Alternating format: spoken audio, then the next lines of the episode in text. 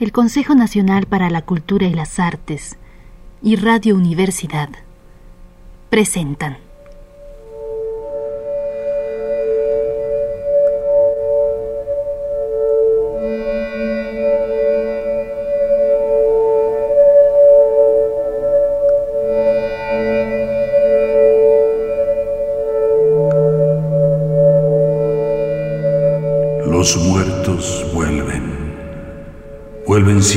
Por sus lágrimas.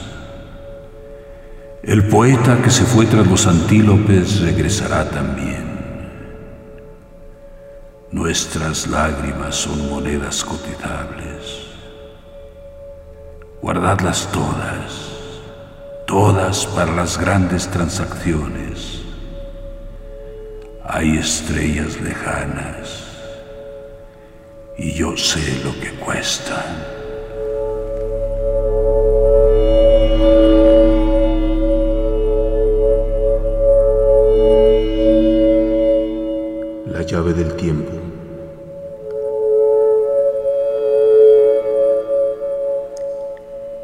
Clave del tiempo.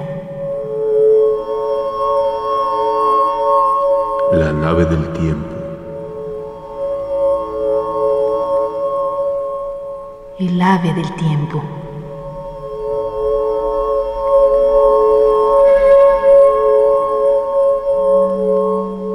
Ganarás la luz de León Felipe.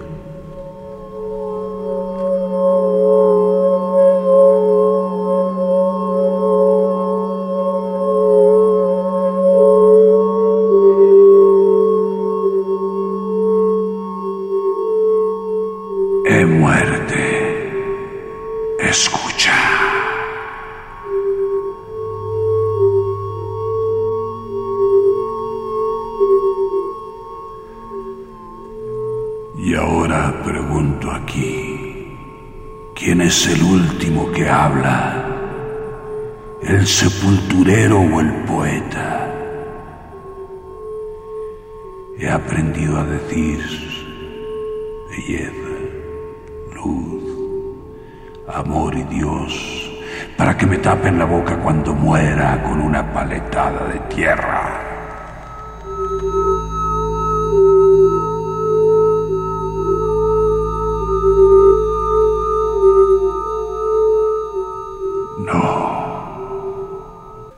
Venido y estoy aquí.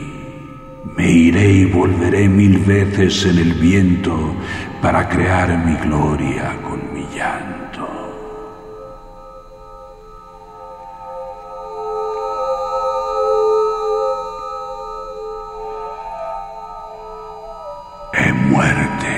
Escucha. Yo soy el último que hablo. El miedo y la ceguera de los hombres han llenado de viento tu cráneo, han henchido de orgullo tus huesos y hasta el trono de un dios te han levantado. Y eres necia y altiva como un dictador totalitario.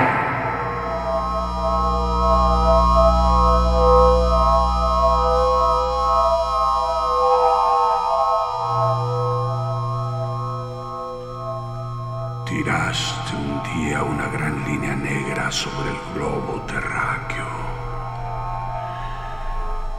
Te atrincheraste los sepulcros y dijiste, yo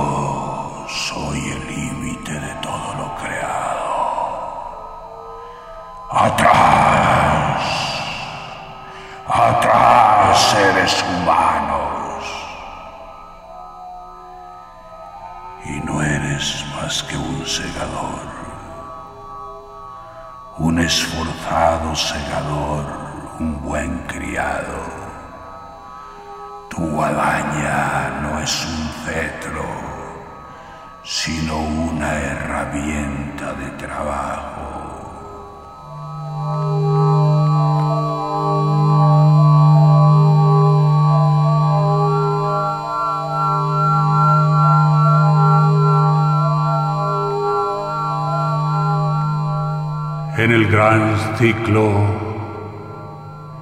En el gran engranaje solar y planetario, tú eres el que corta la espiga y yo ahora el grano. El grano de la espiga que cae bajo tu esfuerzo necesario, necesario. No para tu orgullo, sino para ver cómo logramos entre todos un pan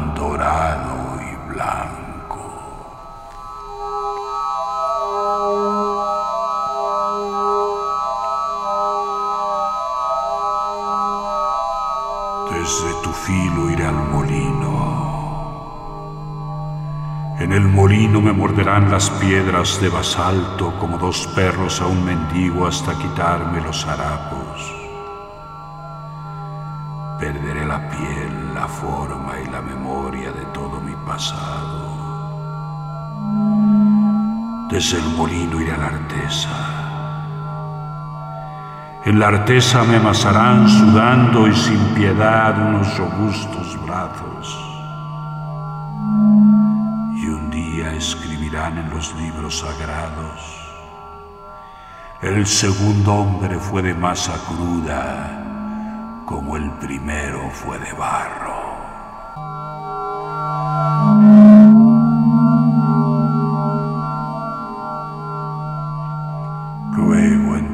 El horno, en el infierno.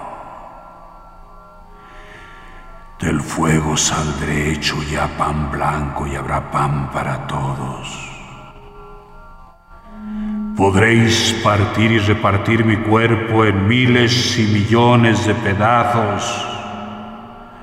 Podréis hacer entonces con el hombre una hostia blanquísima, el panácimo donde el Cristo se albergue.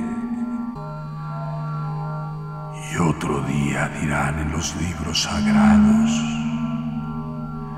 el primer hombre fue de barro, el segundo de masa cruda y el tercero de pan y luz. Será un sábado cuando se cumplan las grandes escrituras.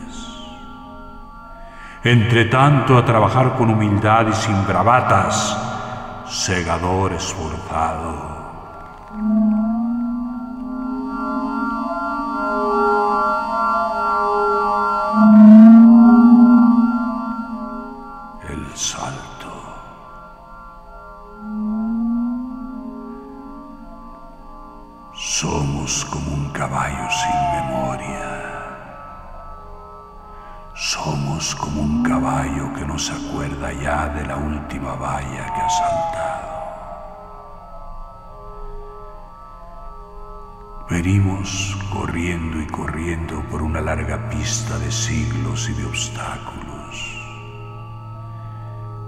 En vez, la muerte, el salto.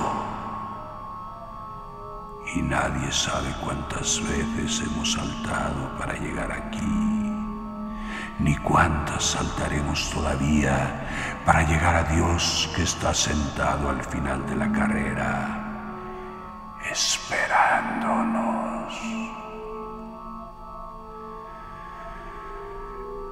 Lloramos y corremos, caemos y giramos. Vamos de tumbo en tumba, dando brincos y vueltas entre pañales y sudarios.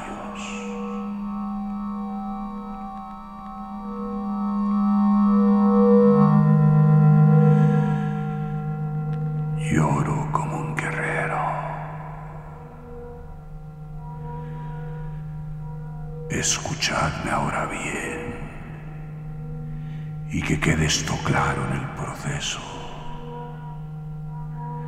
Muero como un soldado, lloro como un guerrero.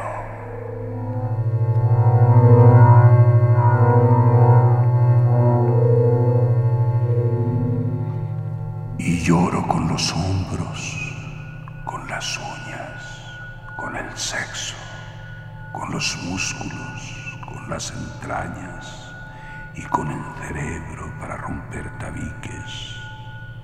placentas, términos, lenguajes, sepulcros, tinieblas y silencios.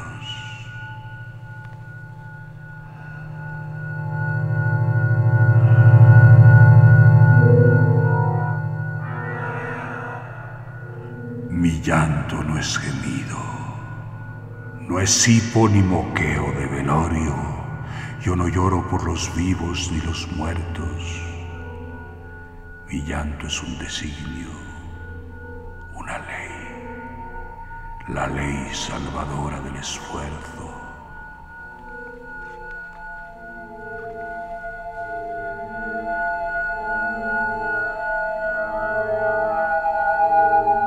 Y sé que hay orden en mis lágrimas como lo hay en la nube, en el humo del horno y en la sombra del vientre materno. Y que el llanto, roto el salmo y hecho grito y blasfemia, es como el trueno, el crepitar del pan y el empujón oscuro de la vida para romper la cáscara del huevo.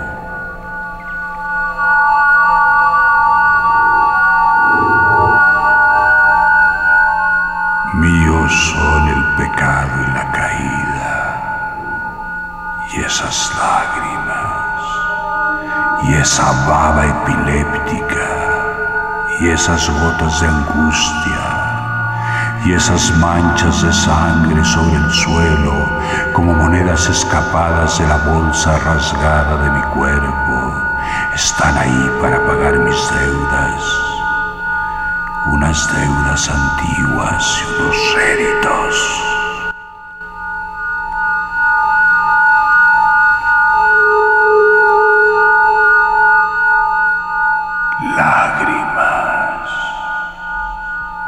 Lágrimas, lágrimas. El dinero del pacto, el tesoro del arca el precio de la luz, el rescate orgulloso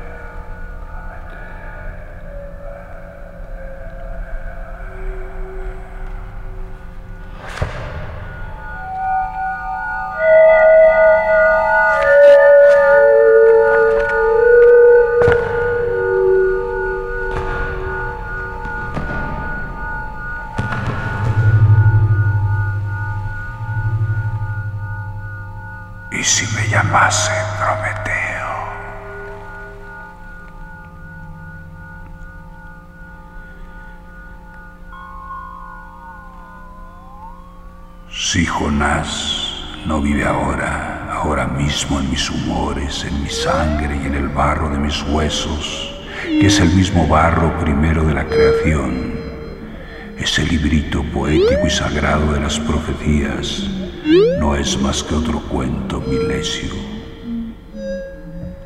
Si las llagas de Job no son las mías y no siguen encendidas en mi carne, ese libro dramático de las escrituras donde grita la lepra del mundo hasta despertar a Jehová, no es más que otra patraña patética y dialéctica. Si yo no puedo ser la justificación, la prolongación y la corrección de Whitman, he aquí una corrección. Oh, Walt Whitman, tu palabra happiness ha borrado mi llanto, la poesía. Toda la poesía del mundo no es más que una canción paralítica. Y si el gran buitre no está devorando aún mis entrañas y las de todos los poetas condenados del mundo, Prometeo fue solo un motivo griego decorativo en un frontón, en una metopa, y no hubo nunca mitos.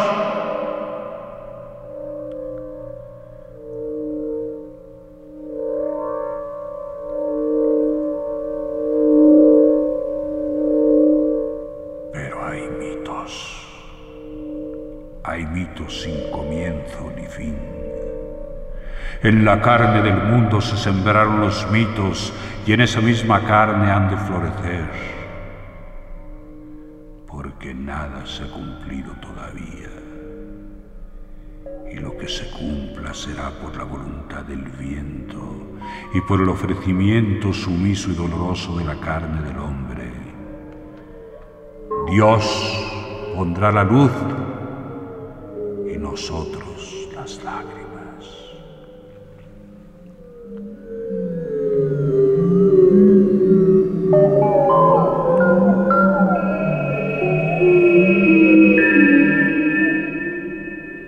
En el primer destello mítico del mundo estaba yo. En el milagro de la luz redentora de mañana me estoy quemando ya. Y si puedo decir sin orgullo, yo soy el que recibe la canción, el que la sostiene y la transmite, es porque tú puedes decirlo también. Y esto, ¿quién lo ha dicho?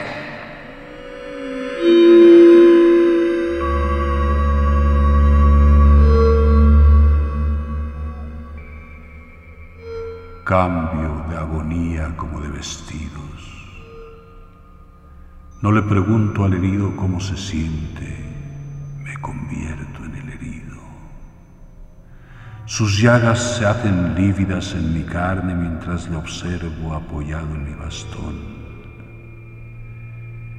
Ese hombre que se siente en el banquillo y es acusado por hurto soy yo y ese mendigo soy yo también. Miradme. Alargo el sombrero y pido vergonzosamente una limosna.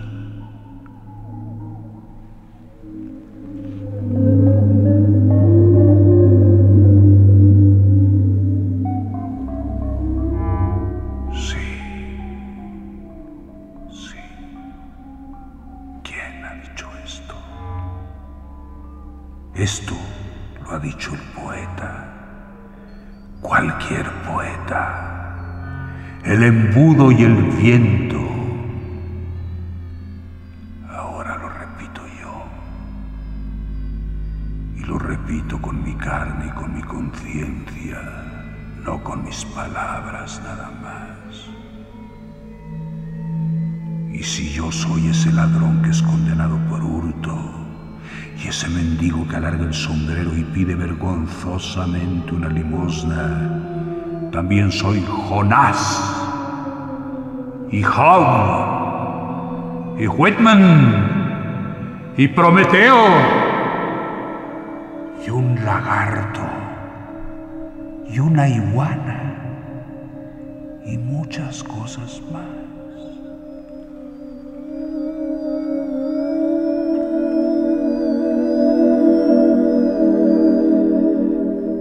Y mientras los poetas no puedan decir esto sin orgullo ni humildad y sin que nadie se escandalice, porque no es más que un signo de presencia y simpatía con la angustia y la esperanza de toda la creación, la poesía quedará paralítica en las manos y al arbitrio de todos los que afirman orgullosamente que su yo, con los atributos personales y perecederos del hombre temporal, es el generador y transformador de la poesía del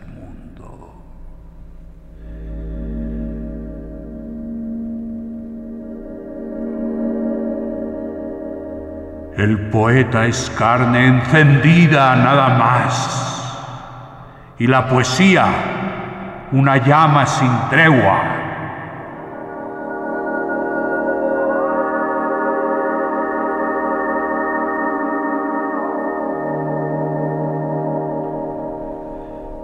El verso anterior al mío es una antorcha que traía en la mano el poeta delantero que me buscaba. Y el verso que me sigue es una luz que está encendiendo otro en las sombras espesas de la noche, viendo mis señales.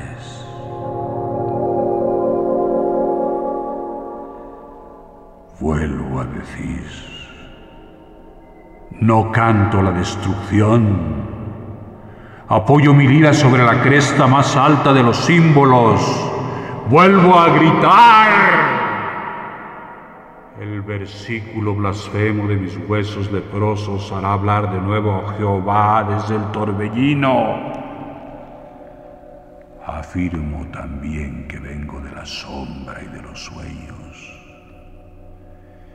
Y si digo, mi canto florece en la convergencia de los mitos, puedo añadir, aquí estoy, miradme clavado en esta roca con un buitre en el pecho.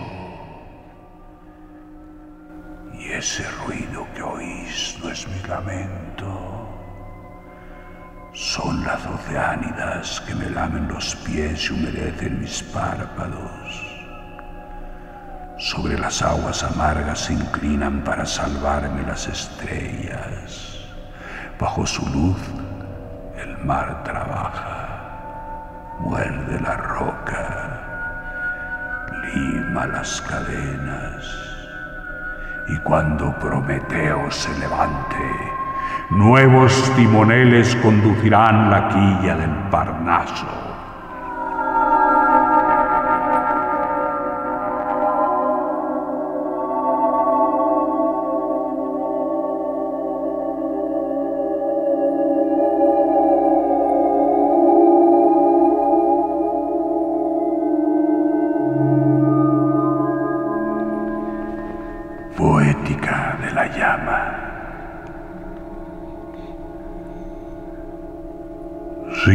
Los sueños y los mitos con los pasos del hombre sobre la tierra. Y más allá y más arriba de la tierra. Nos lleva una música encendida que hay que aprender a escuchar para moverse sin miedo en las tinieblas y dar a la vida el ritmo luminoso del poema.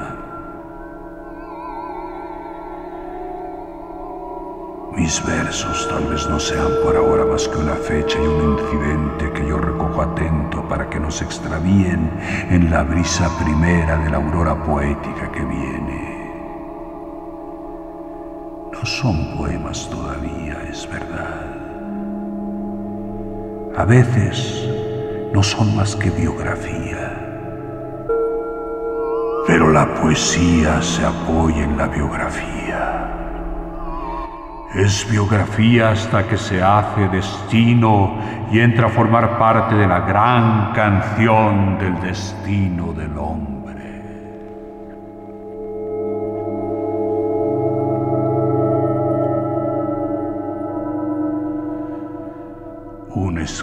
Sin rima y sin retórica aparente se convierte de improviso en poema cuando empezamos a advertir que sus palabras siguen encendidas y que riman con luces lejanas y pretéritas que no se han apagado y con otras que comienzan a encenderse en los horizontes tenebrosos.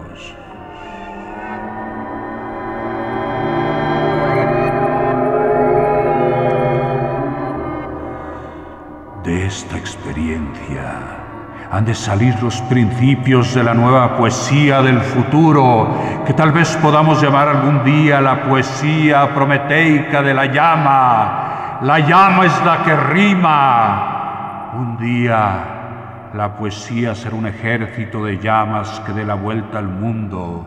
Prometeo será legión y muchedumbre los que trabajan con el pecho abierto y la palabra encendida encendida y aprendiendo su lección de las estrellas. La retórica del poeta está escrita en el cielo.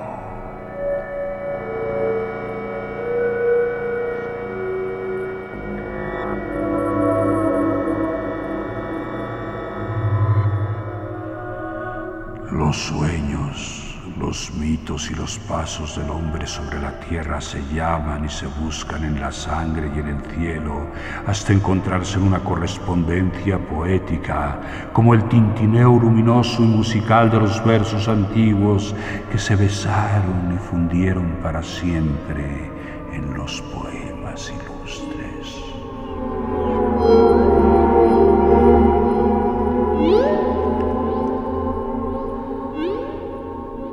Que fue ayer un toro ya no es más que una constelación. De aquí nací yo. Aquí estuvo mi origen. Y aquí está ahora mi destino. Con signos poéticos escritos en la sangre del mundo y en la cartografía de los cielos.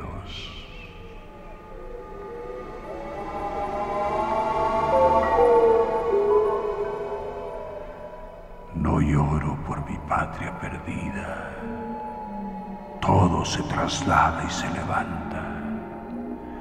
La metáfora se mueve y atiende por una escala de luz. Francia, el gallo voló sobre el sol y del estiércol se alzará un día una bandada de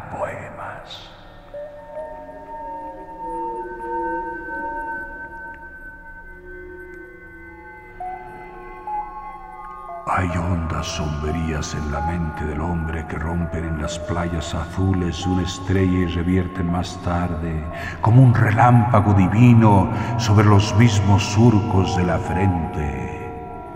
Y gritos opacos y blasfemos que vuelven a la boca en un eco agudo y jubiloso.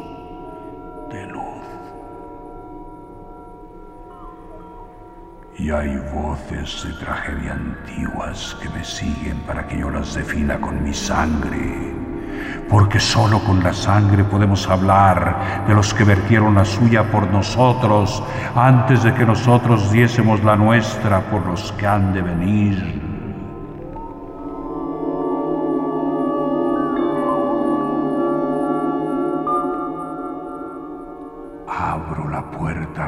De mi pecho para dar de beber a las estrellas. Y la sangre mía que se llevan es la savia por donde voy ascendiendo al elevado reino de la luz.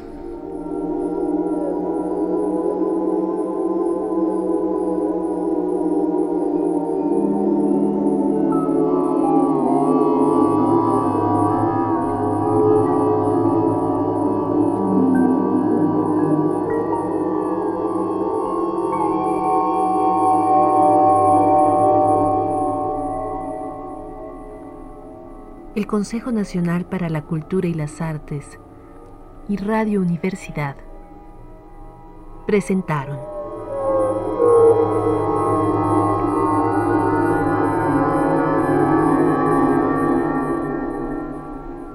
La llave del tiempo.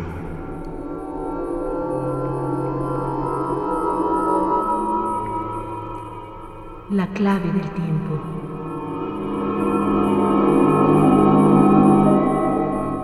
La nave del tiempo.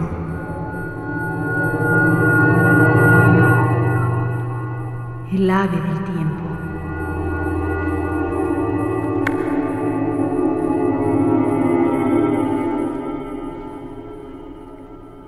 Ganarás la luz de León Felipe. Volumen número 11 de la tercera serie Lecturas Mexicanas, publicación del Consejo Nacional para la Cultura y las Artes.